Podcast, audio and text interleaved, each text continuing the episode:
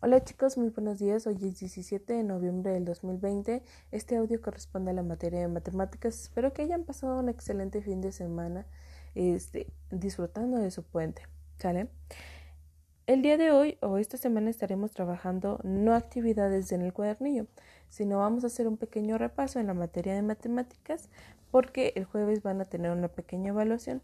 Solo es como recordarles los temas que estuvimos trabajando no, no es un examen como para bajarles calificación, sino para verificar que, que hayan aprendido o hayan tomado bien en cuenta cada uno de los temas trabajados y si hay alguno en el que yo necesito regresarme, pues para hacerlo.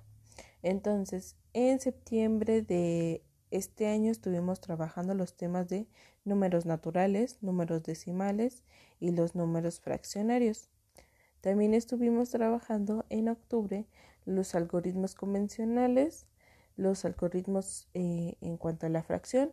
Bueno, recordándoles, algoritmos convencionales era como la forma en que nosotros tenemos que estructurar una oración, ya sea todos los números de unidad juntos, todos los números de decena juntos, todos los números de centena juntos, etc. Los algoritmos de fracción, pues también es reconocer cómo se debe de organizar una fracción para poder nosotros responder a esos problemas. Los problemas multiplicativos, eh, también estuvimos trabajando los ejes de simetría, que ya saben, el eje de simetría es una línea imaginaria, la cual nos permite verificar si una figura al doblarla se forma en una, eh, en una sola, o sea, tienen el mismo contorno. Y estos serían los temas que estaríamos este, viendo o estaríamos evaluando en su examen el día jueves.